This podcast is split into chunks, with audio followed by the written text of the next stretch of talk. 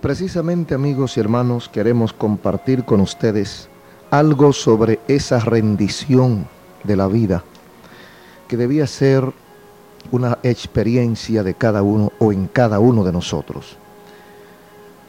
Tenemos una anécdota, una historia tierna, verídica, de una familia que estaba pasando un día en el campo. A los niños les habían advertido que si alguno de ellos se extraviaba, debería ir a una fuente que había en el centro del paraje donde estaban y quedarse allí en torno a la fuente para que el padre o la madre fuera en busca de él hasta encontrarlo.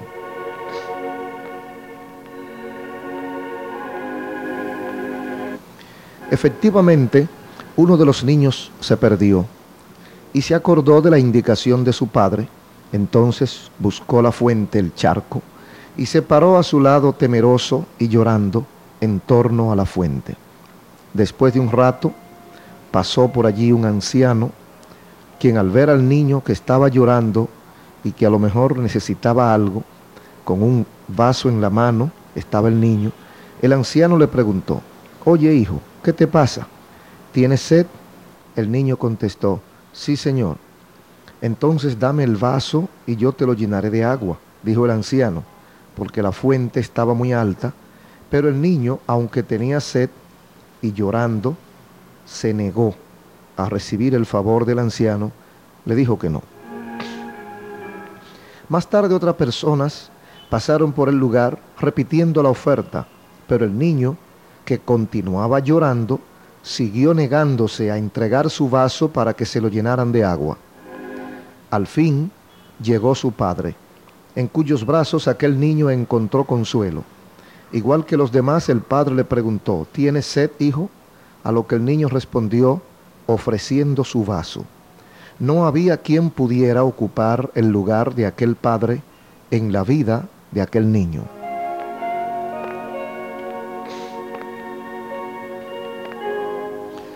Hay tendencias, amigos, hermanos oyentes, hay costumbres, ambiciones y personas que están al acecho para llenar la vida de los hijos de Dios, para llenar de su agua el vaso de nuestras vidas. Pero solo el Espíritu de Dios puede colmarnos de las fuerzas que necesitamos para una vida que honre a Dios y sea causa de bendición para otros. Entonces Jesús dijo a sus discípulos, si alguno quiere venir en pos de mí, niéguese a sí mismo y tome su cruz y sígame. Bienaventurados los que tienen hambre y sed de justicia, porque ellos serán saciados. Solo cuando nuestra rendición a Dios es completa, solo cuando nos despojamos de nosotros mismos para poder dar lugar al Espíritu del Señor, es cuando podemos cumplir los propósitos de Dios y podemos palpar esas promesas y disfrutar de lo que significa esa promesa del Señor. Y es también cuando Dios puede solucionar nuestros problemas y satisfacer nuestras necesidades con abundancia. Amigos y hermanos, la experiencia de ser llenos del Espíritu Santo nunca tendrá lugar en la vida del cristiano que no lo desee. El punto de partida es nuestro anhelo. El Espíritu Santo no es dado a aceptar a Cristo como nuestro Salvador. Nos es dado al instante en que nosotros lo solicitamos. Cuando Cristo entra en nuestras vidas, ya comienza el trabajo, el cambio. Ya el Espíritu Santo, mejor dicho, ha transformado, ha tocado, porque nadie viene a mí, dijo Cristo, si el Padre no lo enviara. Y el Padre utiliza también, como dijo Cristo, yo me voy, pero dejo al Espíritu. Y el Espíritu Santo nos constriñe, nos convence y nos trae a Él. O sea que el toque del Espíritu Santo es lo primero que recibimos. A veces uno dice, bueno, en estos días leía de alguien que dice que él nunca llegará, o ella, nunca llegará a ser un cristiano militante. En otras palabras, nunca llegaré a ser evangélico. Y yo pienso que es una ignorancia, una ignorancia de parte de quien afirme que nunca llegará a ser seguidor de Cristo. Sencillamente porque la mayoría de las veces eso no lo decidimos nosotros. Y muchísimos de los que hoy seguimos a Cristo quizás nunca pasó por su mente que iban a seguir a Cristo. Pero eso es como el amor. Hay personas que dicen que no me voy a enamorar en todo este tiempo. Voy a estar 5, 6, 8, 10 años y no me voy a enamorar. Y al cabo de 8 o 10 días ve a alguien que le llamó tan poderosamente la atención que creyó que esa persona podía satisfacer todas sus necesidades y se enamoró. Así la gente dice, yo no voy a seguir a Cristo y al cabo de un tiempo escucha palabras de Dios, palabras sencillas, grampan, engrampan en su corazón y vienen a Jesús, porque es el Espíritu Santo el que hace el trabajo. Bendito sea el nombre del Señor. En la parábola del sembrador hubo distintos porcentajes de cosecha, 30%, 70%, 100%. El sembrador era el mismo, la semilla era la misma, pero lo que determinó la diferencia en la cosecha eran las condiciones del terreno. Jesús dijo que la tierra somos nosotros. Podemos escoger vivir una vida cristiana mediocre o podemos escoger vivir una vida cristiana plena, una vida en el Espíritu. Yo he venido para que tengan vida y para que la tengan en abundancia, dice Cristo. Es decir, que la vida está, el gozo, la paz, los recursos están a tú y a mi disposición. Todo depende de cómo nosotros, cuál sea nuestra intención, cómo querramos nosotros utilizarlo o no. Hay personas que se complacen con poca cosa, sencillamente con estar en la orilla, están contentos. Hay otros que queremos estar en el medio o quizás al frente. Queremos disfrutar de todo lo que hay.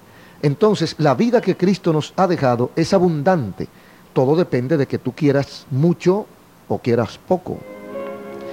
Cuando el deseo de ser llenos del Espíritu del Señor va acompañado de una rendición incondicional de todo lo que somos y de todo lo que tenemos, entonces las manos generosas de Dios nos hacen objeto de su bendición hasta que sobreabunde.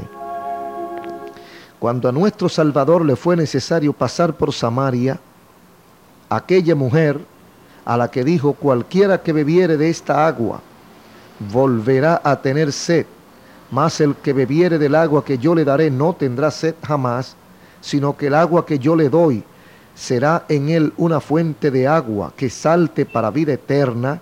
Esto está en Juan capítulo 4, versículos 13 y 14.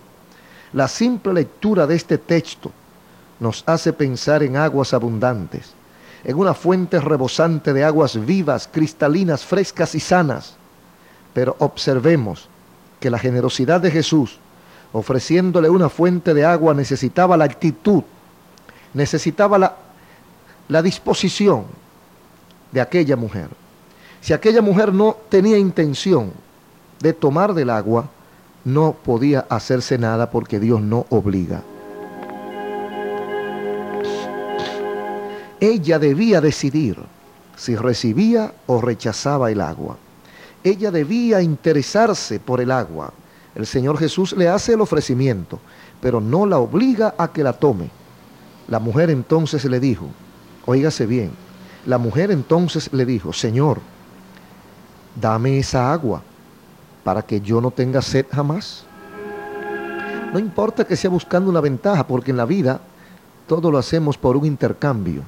El que viene a Cristo no viene simplemente por venir a Cristo, viene porque quiere salvarse, quiere que le perdone para ser feliz. El que viene a Cristo no viene a Cristo porque es un tonto, viene a Cristo porque es un sabio, viene a Cristo porque es una persona que quiere hacer un negocio redondo, donde se gana uno el 100%. Otro de esto, otro ejemplo de esto es el de la serpiente de metal que fue levantada para los israelitas mordidos por las serpientes venenosas allá en la antigüedad. El que era mordido por las serpientes, las serpientes venenosas, las víboras, podía recibir. It is Ryan here and I have a question for you. What do you do when you win? Like, are you a fist pumper? a woohooer, a hand clapper, a high fiver. I kind of like the high five, but if you want to hone in on those winning moves, check out Chumba Casino. At ChumbaCasino.com, choose from hundreds of social casino style games for your chance to redeem serious cash prizes. There are new game releases weekly, plus free daily bonuses. So don't wait. Start having the most fun ever at ChumbaCasino.com. No purchase necessary. VGW. Void were prohibited by law. See terms and conditions. 18 plus. Judy was boring. Hello. Then Judy discovered ChumbaCasino.com. It's my little escape. Now Judy's the life of the party. Oh, baby, Mama's bringing home the bacon. Whoa, take it easy, Judy. The Chumba life is for everybody. So go to ChumbaCasino.com and play over 100 casino style games. Join today and play for free for your chance to redeem some serious prizes. ChumbaCasino.com. No purchase necessary. Void were prohibited by law. 18 plus terms and conditions apply. See website for details. sanidad. Pero Moisés le dijo, el Señor ha sido misericordioso con nosotros y ha permitido que me ha dicho que haga esta serpiente de metal que no tiene ningún poder en sí misma, pero es una obediencia. Todo aquel que crea en la palabra de Dios debe demostrarlo mirando aquella serpiente de metal y será sano. Ellos debían mirar a la serpiente. La mirada los ponía en contacto con la virtud milagrosa de aquel que dijo que pongan aquella serpiente.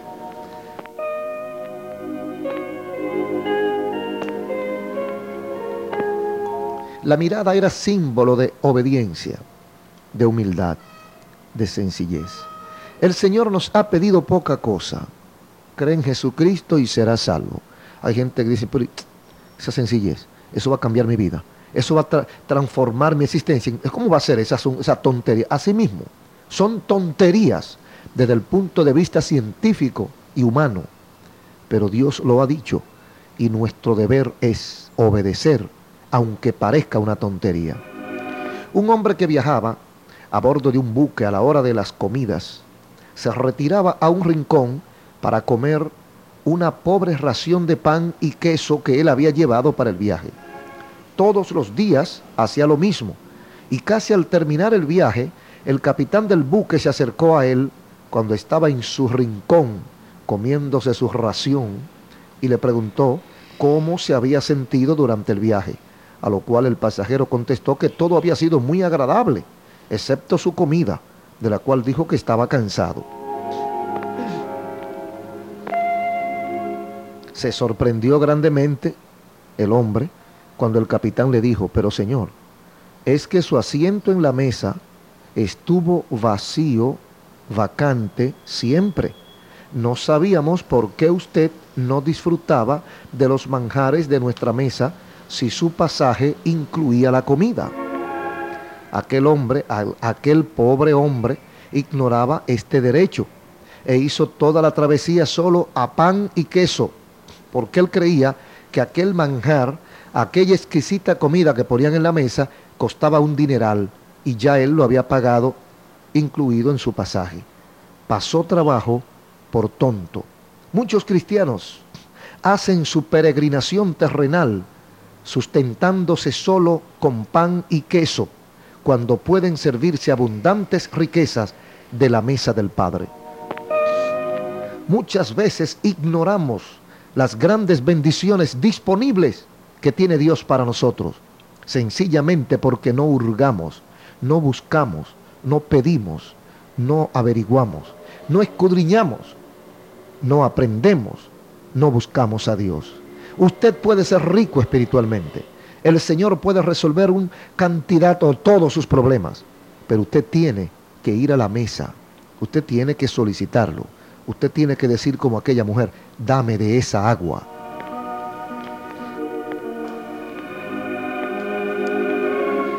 Pero para llenar o para conocer a toda su plenitud la experiencia de ser llenos del Espíritu del Señor, es menester renunciar a todo lo mundano y despojarnos de todo sentimiento egoísta. Dos mujeres cristianas conversaban.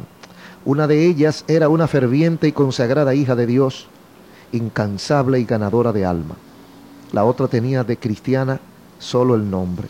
Esta última le dijo a la primera, yo daría todo el mundo por ser una cristiana como usted. A lo cual atinadamente la otra contestó, eso es exactamente lo que a mí me costó todo el mundo. Ella había tenido que dejar el mundo para seguir a Cristo. Qué, qué lindo, qué diferencia. ¿Ha observado usted con cuánta seguridad los pájaros en el campo se posan sobre el cable eléctrico y desde él entonan sus gorjeos como si estuvieran en el más seguro escenario? Y a una persona que se toma del mismo cable, que se acerca al cable, al instante muere electrocutada. ¿Por qué? Es que el pajarillo no está tocando tierra. Aleluya. El pajarillo no está tocando tierra y nosotros estamos tocando tierra. La causa de, de, la descarga eléctrica en el hombre es que al tocar el cable está también tocando la tierra y la corriente pasa por él hacia tierra y se forma un shock que termina con su vida. Los peligros y las amenazas del mundo no alcanzan a aquellos que han roto sus relaciones con todo el mundo o con todo lo mundano. Separados del mundo, pero unidos a Cristo, los cristianos se han puesto del lado de Dios y de sus ricas promesas. Usted, para poder tocar a Jesucristo, para poder alcanzar la alta tensión de la gloria divina, tiene que dejar de tocar tierra, tiene que elevarse espiritualmente para poder alcanzar las grandes bendiciones preparadas para nosotros por nuestro Salvador. Usted puede ser salvo, usted puede ser feliz, usted puede ser rico en bendiciones. Esa vida de quejas, esa vida de conflictos, son parte de nuestra carne, parte de nuestras debilidades. En la medida que nosotros, en oración, en búsqueda personal y directa con Dios, nos vamos acercando al Señor, vamos descubriendo su grandeza, su misericordia y su gloria, todas esas basuritas van desapareciendo y nos vamos libertando y nos vamos sintiendo mejor, más felices y más contentos. Pero tenemos que hacer el sacrificio de lo que dijo la señora. Repito, una señora cristiana mediocre le dice a una cristiana fervorosa, yo daría todo el mundo por ser como usted, una vida cristiana plena. Y la cristiana de verdad le contestó precisamente, eso fue lo que yo hice. Dejé el mundo, dejé todo el mundo para seguir a Cristo. Para usted encontrarse con Jesús, para usted ser salvo, para usted disfrutar de esta vida gloriosa de paz y de seguridad, de felicidad de verdad, tiene que dejar el mundo. El mundo significa el pecado, los placeres, los deleites de la vida, el engaño, el odio, la mentira, las enemistades. Todo eso y más, todo eso es el mundo, las debilidades, las simplezas de la carne, eso es el mundo, los deseos malignos y pasajeros de la carne, cosas que no tienen importancia en sí misma, eso es el mundo. Agárrese de Cristo.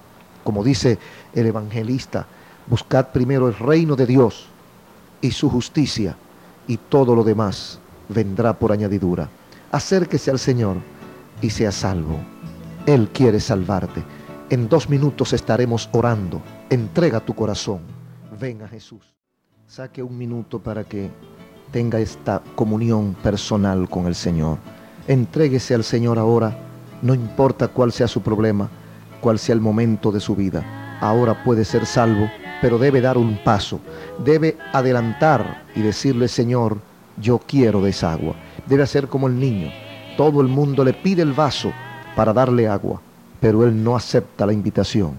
Hasta que llega su padre y le dice, hijo, ¿tienes sed? Le pasa el vaso para que le dé agua. Usted también entregue el vaso de su vida a Cristo y Él le va a salvar. Entréguelo ahora y Él le salvará. Vamos a orar. Repita conmigo esta oración en la medida de sus posibilidades, si puede en voz alta, si no, pues en su corazón. Repita conmigo. Amado Dios, te damos o te doy gracias por tu amor. Gracias porque me has permitido escuchar el consejo de tu palabra. Gracias porque entiendo que he pecado, pero ahora me arrepiento y te pido perdón. Ten misericordia de mí. Salva mi alma, límpiame de mis pecados, escribe mi nombre en el libro de la vida y ayúdame a ser fiel. Quiero que Jesucristo sea el Señor y Salvador de mi vida. Gracias Señor. Por Jesús te lo pido. Amén. Ahora yo voy a orar. Padre, en el nombre de Jesús presento a ti cada persona, jóvenes y adultos, que en este momento han hecho una decisión por ti. Premiale, Señor, con la salvación. Sálvale, rompe sus nexos con el mundo de pecado y dale una vida nueva. Transfórmale ahora, Dios mío, conforme a tus promesas. En el nombre de Jesucristo, recíbelos como tus hijos y lávale con la sangre derramada en la cruz del Calvario. Gracias, Señor, están en tus manos sálvalos y guárdalos en el nombre de Jesús. Son tuyos. Amén. Dios le bendiga, asista a una iglesia desde hoy mismo y persevere en esta fe del Señor. Su hermano Ezequiel Molina Rosario.